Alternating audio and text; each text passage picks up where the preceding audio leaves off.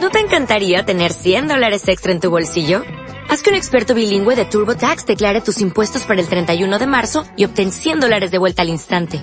Porque no importa cuáles hayan sido tus logros del año pasado, TurboTax hace que cuenten. Obtén 100 dólares de vuelta y tus impuestos con 100% de precisión. Solo con Intuit TurboTax. Debes declarar para el 31 de marzo. Crédito solo aplicable al costo de la presentación federal con TurboTax Full Service. Oferta sujeta a cambios o cancelación en cualquier momento.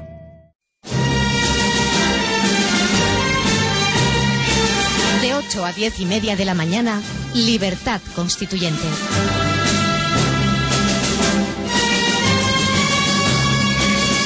Muy buenos días, señores oyentes. Les doy la bienvenida una vez más a nuestro debate de economía.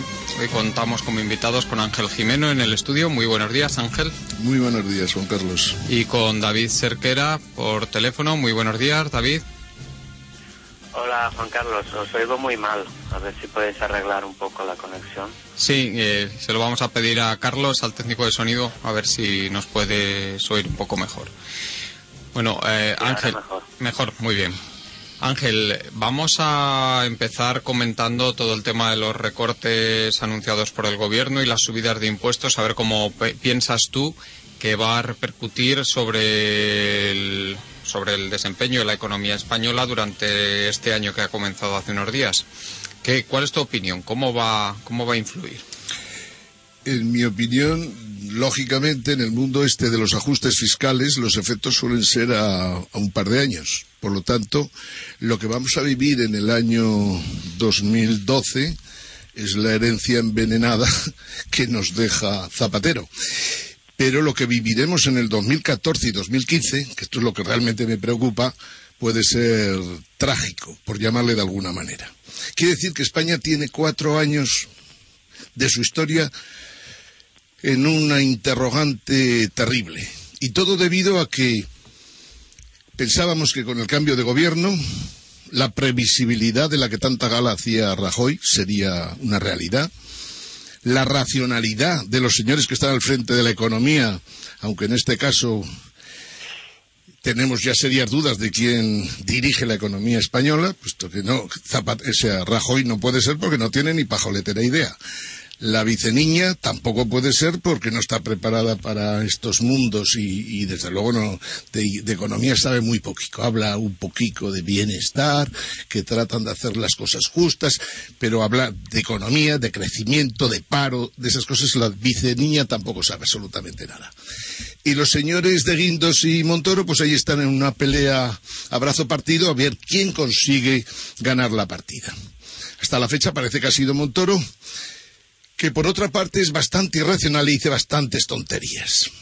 Me refiero a cuando habla de la justicia o injusticia de los recortes que él hace, cuando de alguna manera está tratando de llevar a la opinión pública que, en fin, que esto que ha hecho era casi inevitable, que no le quedaba más remedio. Todo es falso, esta es la realidad. Y lo que querríamos, o lo que querría yo hoy en esta tertulia, es dejar a la gente claro lo que va a pasar. Quiero decir, los ajustes, como decía, tienen efectos a dos años. En España hemos hecho ya 15.000 millones de euros de ajuste y según todas nuestras previsiones parece que habrá que hacer de momento otros 25.000 millones más y al año que viene todo el pufo que salga de las autonomías inevitablemente no, es que solo no es, es ine- eh, aumentará la deuda de España y nos creará un problema serio y a la vez visto lo visto, parece ser que el déficit lo contendrá muy poquito. Por lo tanto, tenemos una perspectiva terrible, puesto que hay que, ahora hay que recortar 25.000 millones de euros más.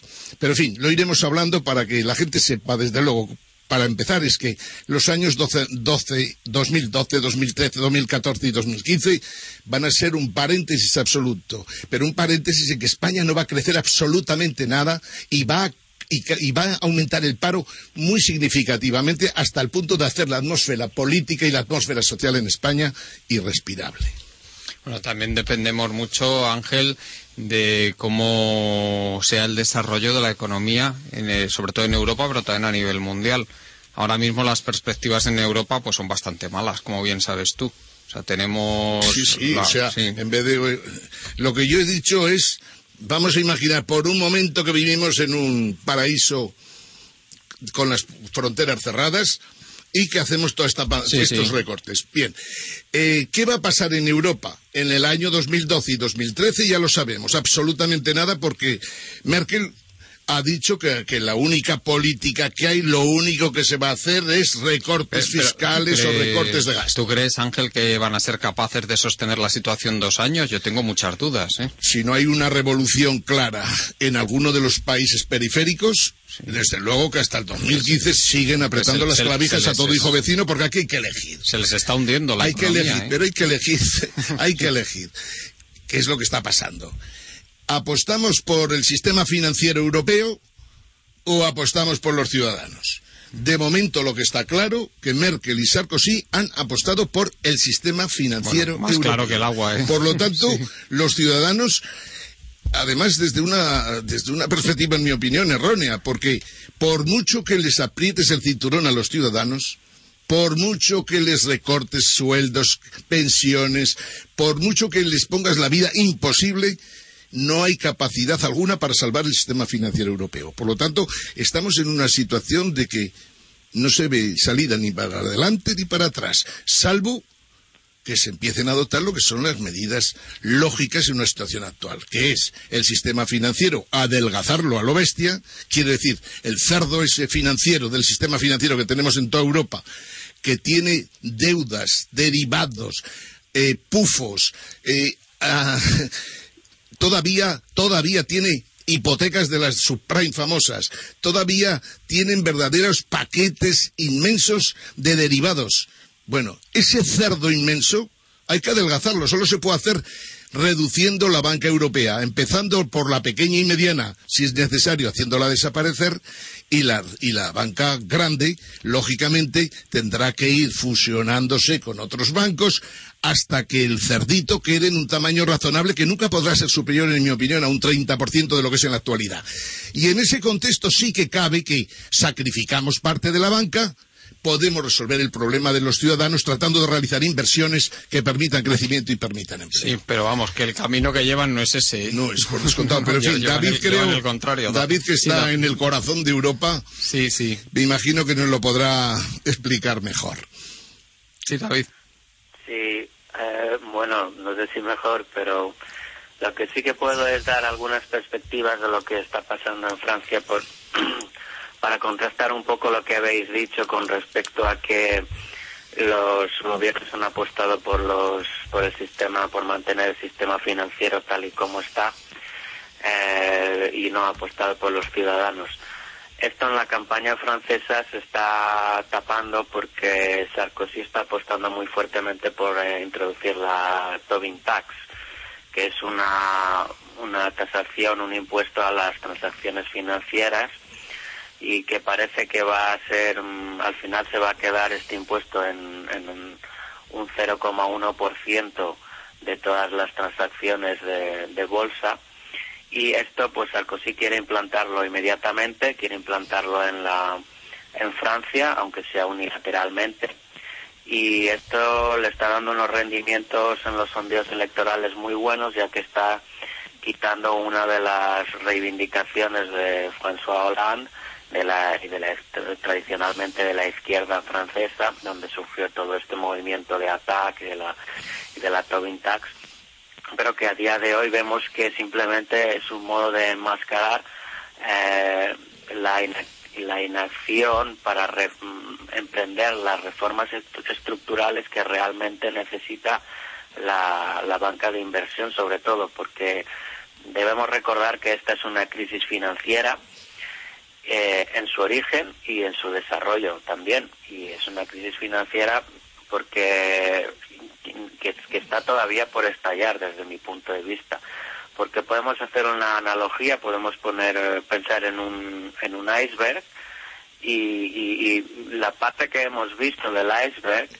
eh, han sido la sobre todo en España ha sido la burbuja inmobiliaria pero es que debajo de la superficie del agua lo que no vemos es una burbuja de, derivados de billones de euros de dólares que está trastocando todo, todo el funcionamiento normal del sistema financiero. y mientras esto no se solucione, pues eh, seguirá disfuncional y seguirán invirtiéndose los bueno, vimos ayer, Juan Carlos, tú comentarás mejor esta noticia, vimos una noticia muy interesante, que son las grandes compañías las que están prestando dinero a los bancos. Sí, sí, sí, sí, una... La verdad es que a mí me resultó asombroso esto.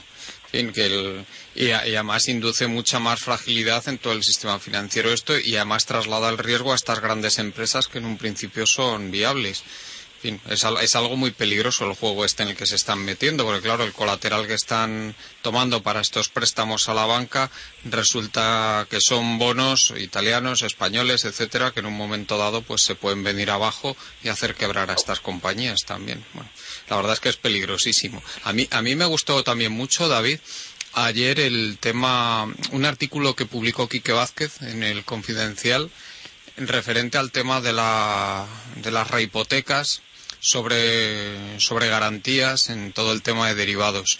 Ya que has sacado el tema de derivados, yo creo que viene bastante a cuento.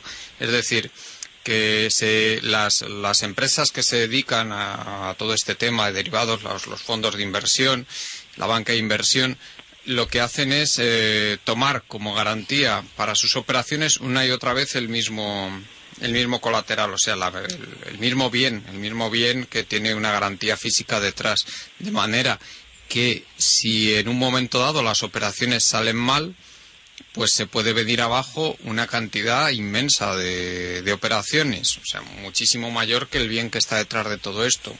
es, es, peligrosísimo puesto que induce una fragilidad en todo el sistema financiero tremenda, es decir, todo esto va muy bien cuando la economía va bien, pero cuando la economía va mal, pues lógicamente es una locura. Entonces, Quique Vázquez lo que abogaba es por una regulación de todas estas prácticas, impedir que se lleven a cabo. Él hablaba de que en Estados Unidos está prácticamente prohibido esto, se puede hacer pero con muchas limitaciones y que es la City, o sea, fundamentalmente las operaciones que se hacen desde Londres, la que está causando todos estos problemas. Y claro, los, ingleses lógicamente se niegan a, regular esto puesto que les, les aporta una, una, grandísima cantidad de dinero a su economía. ¿Tú, ¿Tú, cómo lo ves? No sé si tuviste ocasión de leer este artículo, pero ¿cómo ves todas estas prácticas en el, en el mundo este de los derivados, David? Sí, yo lo, lo leí, un artículo muy interesante, es una de las de los temas que desde, mm, desde que estalló la crisis con AIG han estado, es uno de los fantasmas que impiden que se resuelva la crisis porque lo que llamaron al principio una crisis de confianza no es más que el resultado de las prácticas eh, de mercado oscuras que no están sometidas a ningún tipo de legislación y ni siquiera se conocen. Entonces los bancos, al tener un mercado oscuro, no, no, cuando ven que algo va mal, no se fían, pierden completamente la confianza entre ellos porque saben que hay algo escondido, que realmente es, es, es algo que está escondido, y, y, entonces la actividad económica se paraliza. Ese es el origen de la, de la crisis económica financiera, eh, digamos, más concreto. Eh, fíjate, perdón un segundito David, fíjate que yo lo veo, el mecanismo lo veo casi casi al contrario de lo que has descrito. ¿eh? Yo creo que falló el, la rentabilidad, falló, fallaron, falló la rentabilidad de las inversiones y a consecuencia de que no de que no habían obtenido la rentabilidad que esperaban, entonces fue cuando surgió la catástrofe a nivel financiero en el 2007-2008. Pero vamos, que esto son opiniones, ¿eh? tal como lo has descrito tú me parece muy respetable también. Sí, sí, sigue, por favor. Eh, sí, bueno, perdona, es que no te, no te he escuchado muy bien, mm, porque tengo algo de distorsión. Eh, sí, bueno, es, lo que te he escuchado es que he dicho que fallaba la rentabilidad. No, no, claro que al fallar la rentabilidad de las inversiones que se hicieron, sobre todo en el periodo desde que estalló la, .com, bueno, también anterior, vamos, la crisis de las .com, pues más o menos la taparon. Hasta el 2007, al fallar la rentabilidad de todas esas inversiones que se habían hecho fue cuando se produjo todo el desmoronamiento del sistema financiero en, ese par de años, 2007-2008. Pero, pero vamos, que ya te digo que esa, que esa es la interpretación que hago yo. ¿eh? Tiene, tiene lógica. sí, bueno, yo lo que veo es que esto viene de un, largo periodo de, expansión crediticia mm, dirigido por eh, la Fed con Alan Greenspan, en el que se ha estado, mm, digamos que creando activamente un mercado paralelo alejado del Estado. La ideología era separar eh, el mercado del Estado y que el mercado no estuviera ni siquiera legislado. Y vimos cómo eh, en todos los discursos de Grispan, eh, al ver todos estos apalancamientos, estas faltas de, garantías, lo que decía, sus argumentos eran en las conferencias que hacía para los banqueros de, los distintos estados de Estados Unidos, es que el, mercado acabaría absorbiéndolo porque el mercado siempre llegaba al equilibrio. Eh, después vimos como Alan Greenspan eh, declaró en el Congreso de los Estados Unidos que su ideología estaba errada. Yo lo creo que creo que esto lo declaró más para verse eh, verse disculpado, no implicado en una serie de ocultamientos, de fraudes que empezó a investigar el, el FBI, que por porque realmente creía que, esto es así, que su ideología está está equivocada o que él estaba equivocado. Este, este Entonces vemos que, ha, habido aquí una estructuración o una desestructuración, una deconstrucción, digamos, posmoderna de lo que es el mercado de, derivados y lo que es la banca y que, al final ha tenido la salida del control de las élites políticas para que se socializaran las pérdidas y pues en eso estamos. Toda, toda la política que está implementando el PP es la política que ha fallado en Grecia, es la política que está arruinando a Portugal, que no está reduciendo los déficits. Portugal le lleva un déficit del 5,4%. Eh, y no, no saben cómo reducir los déficits porque la economía se está contrayendo, se está contrayendo y no hay ingresos. Sí, eh, ¿tú lo ves igual que, David? Sí, lógicamente el sistema financiero español en este momento no genera beneficios. Y siempre hemos sabido que un banco que no genera beneficios es un banco quebrado a todos los Si me permites, Ángel, eh, 700 y pico millones de pérdidas ha tenido la banca eh, después de impuestos en el tercer trimestre de 2011. ¿eh? Eh, yo no sé, ya no sé los, los resultados que dan la, banca porque no, se puede uno fiar ni un pelo. Sí lo sé, pero que son los oficiales. Vale, pues si oficialmente encima reconocen que pierden 700 millones en el tercer trimestre, pues apaga y vámonos, porque quiere decir que está mucho peor de lo que parecía. La realidad es que cuando ves los las moras que cada banco ofrece, pues ya, ya ves que eso es un, un absurdo total. Por lo tanto, en España tenemos en la banca un agujero monstruo, pero un agujero preocupante, que no se resuelve con 50.000 millones que dice de Guindos y que por lo tanto pienso que de Guindos va a perder su tiempo si sigue diciendo también sosadas de este calibre. España tendría que plantearse muy seriamente, como hemos dicho muchas veces aquí, reducir el sector financiero, pero rápidamente. Reducirlo en el sentido de que si hay un 60% de la banca que está quebrada, pues acabemos con ella, salvo que haya alguno de esos bancos del 60% que con una pequeña, con un pequeño esfuerzo, por decirlo de alguna manera, pudiéramos salvarlo. Pero si realmente es imposible salvarlos, porque resulta que lo que tienes que aportar para salvar a una CAM o para salvar a un Banco de Valencia o para salvar a un banco al día que le toque resulta que el dinero que tienes que poner es desproporcionado a lo que ese mismo dinero podría proporcionar creando otro banco nuevo, por decirlo de alguna manera, pues es una aberración. En realidad, solo se debe a que se intenta mantener los privilegios que hay y todos esos banquillos que han surgido de las bancas, en realidad lo que almacenan por ahí es golfos de todo pelaje del mundo de la política, del mundo del sindicalismo, gente de las mafias locales, etcétera, etcétera.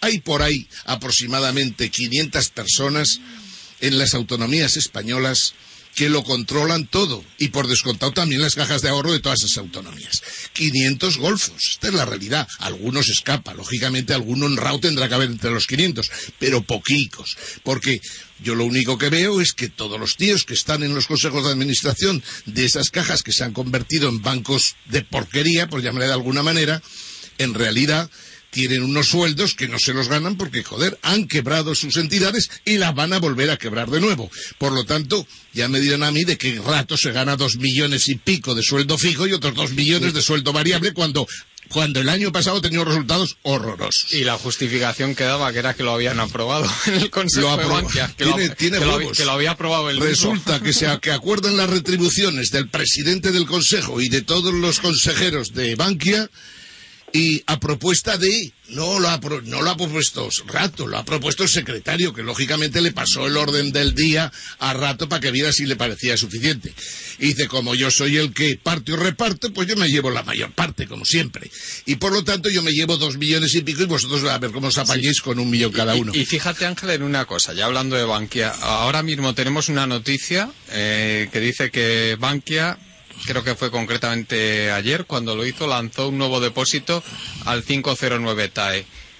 O sea, tú date cuenta de lo que estamos hablando. O sea, sí, no tiene ingresos y encima está pagando gasto, o sea, financiación al 5%. Que, que, el Santander y el BBVA que digamos que son los dos bancos más fuertes que tenemos ahora mismo en España, aunque no podemos decir que estén bien, lógicamente, porque ninguno está bien, pero son los dos que están más fuertes, los dos que tienen mejor acceso a los mercados de capital, resulta que están dando eh, no sé si contamos los juegos de cuchillos que ofrecen y los relojes que ofrecen, pero en fin, en, alrededor del 2% por los depósitos y estos están ofreciendo el 5, tú imagínate. Pues eso está claro que, a rato le importa un carajo que el Bankia gane, pierda o que, le, o, que pasa mañana la compra. Y lo, peor, de todo es que no les da a nadie dinero si están ofreciendo esto. O sea, yo lo siento mucho por ellos, pero, pero realmente la situación es así. Eso es terrible. Pero entonces, centremos un poquito la cosa. En España, lo peor, lo peor, lo peor es que Europa nos obliga a hacer unos ajustes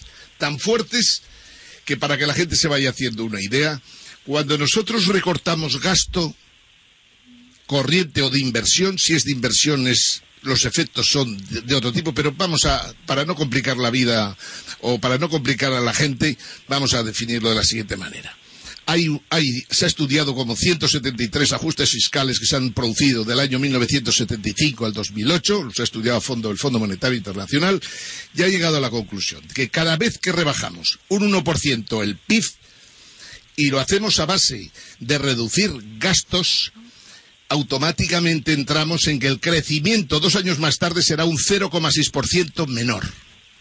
Esto cuando rebajamos gastos que en el fondo es una política en el que está bien, sobre todo si rebajas gasto corriente, la vaca, el cerdo este autonómico también lo adelgazas, porque aquí en el fondo es un problema de una, una granja en la que tenemos cerdos de distintos tipos, unos financieros, otros autonómicos, otros de la Administración Central, otros de los sindicatos, otros de los sindicatos de empresarios, que de, organizaciones empresariales no tienen nada, por eso todos viven del cuento, muchos, muchos de ellos sin empresas. Todos estos cerditos que tenemos por ahí, hay que rebajarlos. Y si, me, y si, me, permiten, no tenemos pienso para tantos. No hay, claro que no hay pienso para tantos. Y este es el problema. Pero para que la gente tenga el marco. Si España no crece, los bancos no crecerán, los bancos no generarán beneficios. Luego, los próximos cuatro años de Rajoy, los bancos tal cual están en este momento con las ideas peregrinas de Guindos no pueden acabar más que reducidos como mucho a un tercio del sistema financiero español, como mucho. Segundo, el crecimiento económico, estaba hablando antes de que cuando reduces gasto corriente o de inversión, en principio, si reduces un 1% de gasto que equivale a un 1% de PIB, tú provocas que el crecimiento económico dos años más tarde será un 0,6% menor. Pero cuando tú reduces, mejor dicho, cuando tú aumentas impuestos para reducir el déficit, en realidad el problema que generas es infinitamente superior. Concretamente, el crecimiento dos años más tarde supondrá un decrecimiento de 1,4% de cualquier manera. Por lo tanto, la gente lo que vamos a hacer el ejercicio tonto de dentro de dos años, cuando ya lleve el, yo no sé, yo creo que sinceramente Rajoy no llegará a dos años, creo que tendrá serias dificultades para pasar de octubre del 2012, porque creo que en Europa van a ver pronto el desastre al que conduce España, y España no es Grecia, ni es Portugal, ni es Irlanda. España es la suma de los tres multiplicada por dos en cuanto a problema que hay. Y lo mismo que nosotros están nuestros compañeros y amigos italianos. Luego daremos salidas por descontado para que la gente no se desespere. Pero a dónde voy. Si reducimos este año 40.000 millones de, euros de gasto o de inversión, o aumentamos impuestos para llegar a esa cantidad de los 40.000 millones, como dice Moody's, yendo a que fuera 50%, 50%, o sea, que por un, que gasto se, digamos, redujéramos 20.000 billones. Impuestos aumentáramos 20.000 billones. Una salvajada, pero vamos a imaginar que es algo así, que es, que es la mitad. Pues tendríamos, lógicamente, que los 20.000 millones estos de marras provocarían un 2,8% prácticamente de caída de crecimiento dentro de dos años. Por lo tanto, nuestro futuro es estremecedor. Me voy a explicar. En el año 2012, parece ser, todos los datos de JP Morgan, Citibank y compañía, e incluso los economistas más retrógrados que hay en España, que son a montones, como mínimo este año tendremos un decrecimiento del 1 al 1,5%. Hay gente que, será, que dice que será del 2%. Pero vamos a dar por bueno que, que en España este año decrezca la economía un 1,3%, que supone ya ir a unas tasas preocupantes. Pero el 2000, el 2014, o sea, perdón, el 2013, que este ya es herencia de las medidas tomadas por Zapatero, la lógica es que este 1,3% de decrecimiento vaya a un decrecimiento prácticamente de un 1,8, un 2%. Y en el año 2014, en el que ya todas las medidas del Montoro, porque básicamente han sido de Montoro, todas las medidas de este caballero en el 2000 provo provocarán en el 2014 un decrecimiento, en mi opinión, del orden del 2,50 al 3%. Y en el año 2015, si en España por fin toda la mierda que hay en las autonomías sale a la luz, yo no sé si sale a la luz, es posible que nos coja la mierda y que nos tape hasta la boca, quiere decir que no podamos respirar, pero vamos a imaginar que España, por culpa del Estado autonómico, tenga que recortar otros 40.000 millones adicionales en el año 2013. Pues entonces tenemos un futuro que asusta el miedo. O sea, vamos a estar de cuatro a seis años con crecimientos negativos, o sea, con una recesión permanente, que en el fondo no es nada nuevo, porque ya hemos visto lo que está pasando en Grecia, ya hemos visto lo que está pasando en Portugal y, está pasando también en Irlanda, aunque no tan acusadamente. Por lo tanto, nuestro futuro en esta, en esta Europa en la que estamos, con un partido popular que ya no sabemos si es, si está a la izquierda, de izquierda unida, o dónde está, la verdad es que tenemos un futuro negro, negro, negro. Y lo único que podría romper con todos los esquemas, con todas estas rigideces, lógicamente, sería salir de Europa cuanto antes. Que quieras que no, a la hora de la verdad, cuando en este país alguien recupere la racionalidad y piense que si, se, si al salir del euro no, nos quiebra el 60% de los bancos, que quiebren, si es que van a quebrar de todas formas pues que quiebren, porque en realidad los afectados de la salida del euro son las entidades financieras. Pero todos los demás empezaríamos a vivir y empezaríamos a ver lo que es el crecimiento y la creación de empleo. Porque ya puede imaginar la gente que si nuestros ratos de, de crecimiento del año 2012 al año 2015 son en el, en el horizonte entre un 1 y un 3%, pues en España quiere decir que vamos a generar paro de cualquier manera por dos millones de personas más. Y con todos los respetos, siete millones de personas de paro en este país, y a lo mejor me quedo corto, no puede producir nada bueno. Sí, David, ¿cómo lo ves lo que comenta Ángel? Yo, yo lo veo como Ángel. Lo que pasa es que y él acuerdo también conmigo, lo que pasa es que aquí se están recortando gastos sobre las, eh, digamos que gastos que podrían ser productivos y no se están tocando todas las eh, estructuras que están duplicadas en la administración de la partidocracia. Que no olvidemos que esto es una humillación completa al ciudadano. Es decir, que tenemos 17 autonomías con 17 jefes de partido haciendo a su antojo lo que quieren, con el poder ejecutivo, el poder legislativo en sus manos y creando una serie de burbujas y pelotazos que están llevando a la, a quiebra de las comunidades autónomas. Sin irnos más lejos, tenemos la comunidad valenciana que está completamente quebrada este año. Tiene que devolver 4.700 millones, solo tiene un 10% en caja y si no es a partir de las transferencias que le haga el Estado, no va a poder devolverlo. ¿Qué ha dicho Mariano Rajoy? Mariano Rajoy ha puesto al expresidente valenciano Camps como una buena figura en la, de la administración económica de la, de la comunidad. Entonces parece que estamos muy alejados de la realidad, los políticos están completamente alejados de la realidad, se comunican directamente con las instrucciones que vienen de, de Bruselas, de, del Banco Central Europeo, del Bundesbank de Angela Merkel, sin entenderlas muy bien y están aplicando ese tipo de medidas, intentando pues mantener sus redes clientelares, mantener el tinglado de la partidocracia, las oligarquías locales, sin, sin abrir el mercado a la competencia, sin eh, reestructurar el sistema financiero, sin que se produzca un crecimiento económico, aumentando el paro, llevando a cabo una política económica que no tiene en cuenta el empleo.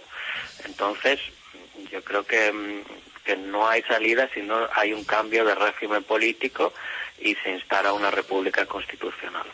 Aquí el, el problema que veo, sobre todo respecto a lo que has dicho de Valencia, eh, David, es que ellos están jugando pues con lo mismo que juega Grecia o que puede jugar Portugal o que puede jugar España un día, que es decir, ah, que yo voy a quebrar, pues muy sencillo, pues conmigo detrás de mí viene el Estado español si quiebro yo. Es decir, o sea que me tenéis que rescatar sí o sí. Eh, o sea que aquí, aquí, Yo no lo creo, porque eso, con todos los respetos, ya se ha dicho muchas veces, que España es demasiado grande para salvarla, punto. Pero para salvarla a base de ayudas. Pero hay otras maneras de salvar España, que es ahí donde entraremos antes o después. Por más vueltas que se le dé, Valencia es una autonomía quebrada. Bueno, pues si Valencia es una autonomía quebrada, el sentido común lo que nos dice es que, desgraciadamente, esto de si solo fuera Valencia, pues sería un problema a resolver. Pero el problema de Valencia, que tenga que devolver este año cuatro mil y pico millones, no quiere decir que la deuda de la comunidad valenciana sea de cuatro mil millones, ni muchísimo menos. Las cifras que hay para Valencia, las cifras que se están estimando, que pueden ser deuda valenciana hoy día, pues seguramente pueden estar en el torno de cuarenta mil millones de euros, que se dice pronto.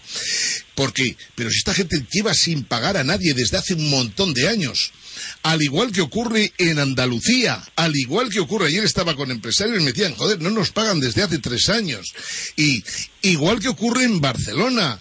O sea, el Artur Mas dice, o hacemos recortes o, vamos a ser intervenidos. Y Puyol, en el fondo, decía el otro día que cuando entras en concurso, pues ya se sabe, con cuatro duros se te llevan adelante y desde luego te quitan cualquier ilusión de identidad nacional, etcétera, etcétera. En España, si hubiera sentido común en el mundo la política, que no lo hay, tendrían que tener muy claro que, y ya lo decíamos el otro día, aquello del café para todos fue una mamarrachada. Esto estoy hablando ahora de la época de Adolfo Suárez y de aquel y de aquel político de la UCD que era por cierto el suegro del señor Javier Arenas. El caballero este se le ocurrió un día, oye, pues todos igual, todos café. Cataluña, los gallegos, lógicamente, Navarra, País Vasco, los demás igual, con la excusa de los militares que veían que podía haber un proceso de independentismo, pues dijeron, pues todos con su autonomía. Pero es que ahora resulta que esto es grotesco. O sea, que en La Rioja, que es una magnífica tierra, haya una autonomía, haya un parlamento y es una provincia pequeña, chiquitina, que cogen un cachico, vamos, casi más pequeña que Luxemburgo. Es que es impresionante. Con todos los respetos, Luxemburgo al menos a lo largo de la historia ha ido haciéndose un hueco. Pero en el Estado autonómico no tiene sentido el hueco eh, en lo de La Rioja. Es absurdo completamente. ¿Qué problemas tiene hoy día La Rioja? En realidad ya no tiene ni siquiera sus problemas. Los problemas suyos son los del País Vasco que van a chupar de la sanidad de La Rioja. Tiene huevos la cosa. Entonces, los políticos españoles tienen que tener claro una cosita. Primero, que el tinglao del bipartidismo se ha roto. El Partido Socialista está muerto. Muerto con Chacón, muerto con Rubalcaba, muerto con Mandina, muerto con el señor Rodríguez Ibarra y muerto con Felipe González. Está muerto por una razón tan simple como la siguiente. Durante 10, 12 años han dejado a un señor como Zapatero hacer lo que le ha dado la gana hasta que ha desvertebrado completamente España y no solo esto, sino que encima ha permitido que las autonomías una a una se fueran arruinando. Por lo tanto, estamos en una situación en la que habrá que elegir o Estado de las autonomías o Estado del bienestar o España, porque lo que está claro es que Valencia por sí sola tiene capacidad para que el recortillo ese que está haciendo ahora de Guindos y, de, y el amigo Montoro de 40.000 millones, haría falta para salvar solo Valencia.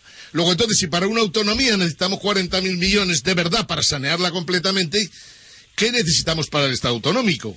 Lo que está claro, Ángel, es que han elegido lo que han elegido, como bien ha dicho David, es decir, salvar todo el tinclado de sus redes clientelares a costa de hundir todavía más la economía española y de esquilmar todavía más a, los ciudadanos Pero el problema españoles. Es que es imposible. O sea, bueno, es ¿cómo, ¿cómo decir? Vamos a ver, si las autonomías para ponerlas en condiciones, digan, por decirlo de alguna manera, necesitaran 250.000 millones de euros que más o menos es lo que necesitaría el sistema financiero español para sanearse, resulta que tenemos un problemón impresionante, porque Sí. aquí sí que está claro. Sí, yo no digo que sea posible, digo que lo están intentando. Pero que inevitablemente vamos a ver cómo las autonomías entran en quiebra, porque llegará un momento que habrá algún acreedor que las meterá en los tribunales y forzará el tema para que en un tribunal supremo cierren una autonomía si es preciso. O ¿Tú la crees? por quebrada. Yo creo que no. Yo creo que sí. O sea, vamos, Pero si- si- un si- empresario que lleva tres años, vamos a ver, si yo soy empresario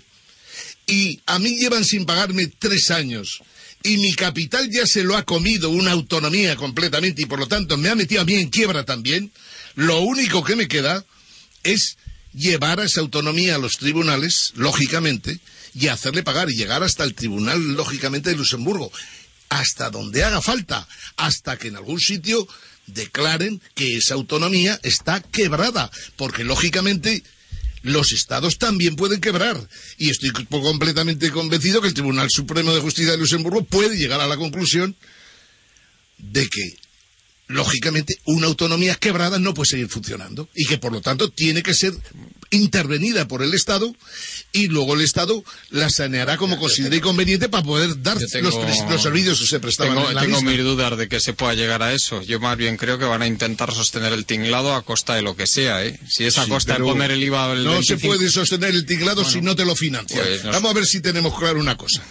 A lo largo de estos años, a lo largo de los 30 años, ha tenido sentido que en determinadas autonomías que estaban poco dotadas de servicios, los tuvieran. Hoy día en todas las autonomías hay servicios más que suficientes y en algunas incluso excedentarios para las necesidades normales de las autonomías. Por lo tanto, en 30 años, en 30 años hemos conseguido mejorar la situación del territorio, pero lo que no tiene sentido es que lo sigamos teniendo dividido. Yo pienso que hay que volver al espíritu del año 1975, que sería ¿qué hacemos con Cataluña, País Vasco, Navarra para que no se marchen de España? Y habrá que negociar porque a mí, yo que soy de Aragón, a mí qué coño me importa la autonomía de Aragón. Nada. No me dice nada. A mí no me ha acercado nada la autonomía. Y he estado además de consejero de Economía en ella. La autonomía de Aragón no tiene ningún sentido, con todos los respetos. Como no lo tiene Castilla-León, Castilla-La Mancha, Asturias, Santander.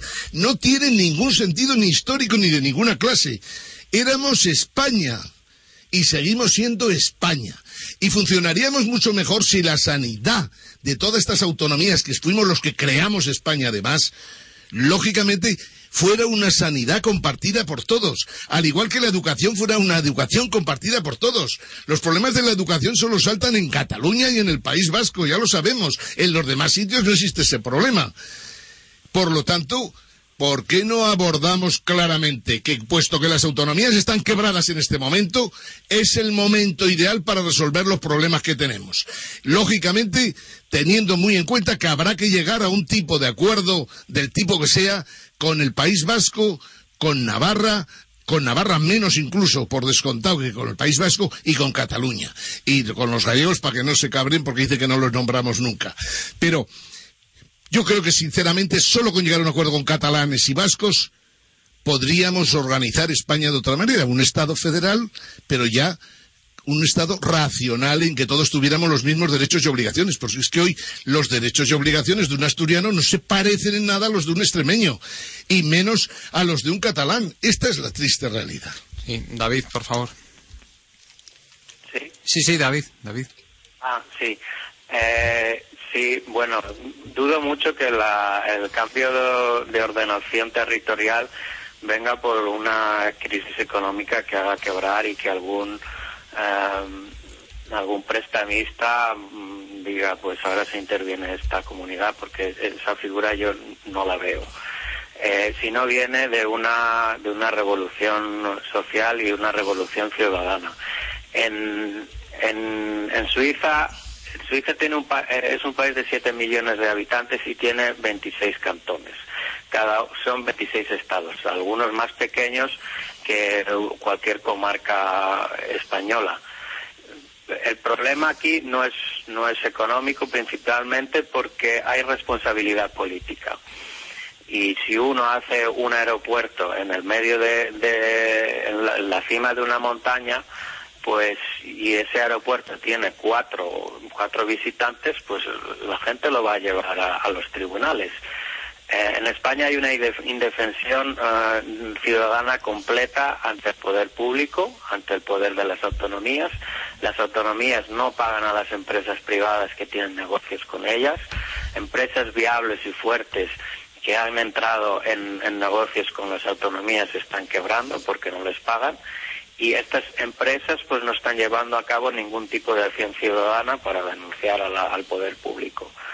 Es evidente que aquí falla la- el, la- la- el ordenamiento, eh, digamos, político. La soberanía no está en el pueblo, la soberanía está en unos partidos que se han adueñado de- del- del aparato represivo del Estado y están eh, acampando a sus anchas, ah, practicando, llevando el mismo tipo de, de prácticas eh, que hacen, que llevan a cabo los grupos mafiosos, ni más ni menos. Oye, pero el otro día, no sé si te recordarás, como la Cámara de Comercio norteamericana en España dijo que sus empresas estaban ya hartas de no cobrar de las autonomías lo que les deben. Pero verdaderamente hartas. No solo esto, también dijeron que era una aberración legislación en 17 autonomías que sobre la misma materia legislaban cosas completamente opuestas. Y dijeron que con todos los respetos, o el gobierno de Rajoy ponía orden en el tinglao autonómico o hacía lo que quisiera con el tinglao autonómico para que, para que España fuera un país, lógicamente, que cumpliera con sus acreedores, o desde luego se largarían de España todas las multinacionales americanas. Bueno, ya tenemos, por ejemplo, que ayer Alcoa anunció que iba a cerrar bastantes altos hornos de los que tiene en España, hornos de fundición. En realidad, Alcoa, en fin, tiene un problema muy superior al problema que tiene en España, que es un problemica muy pequeño. Lo que hay en España y, y casi nada es todo uno. En realidad, Alcoa lo que se está planteando y, y- y conecta con todo lo que hemos ido diciendo antes. Alcoa considera que el mercado del aluminio en el mundo, en estos momentos, ha caído prácticamente para sus efectos, pues un 20, un Sí, pero 25, lo, grave un es que, 30%. lo grave es que decida cerrarlo en España. Hombre, ¿por Pero- qué se decide cerrar en España? Porque puestos a elegir, lógicamente mejor mantener sus instalaciones, lógicamente, en Canadá, en Francia, que, ma- que mantener las, las instalaciones en una España que encima tiene acogido ya por costumbre no pagar, no tener financiación bancaria, etcétera, etcétera. Y no, y no olvidemos el tema de la electricidad, que lo- la fundición de aluminio es tremendamente Consumidora. consumidora, es una consumidora tremenda de electricidad y aquí la electricidad industrial es de las más caras del mundo. Lógico. Por lo tanto, hay, hay tanta irracionalidad en España que con todo respeto a, a los que dudan de que pueda haber cambios aquí, yo no tengo ninguna duda.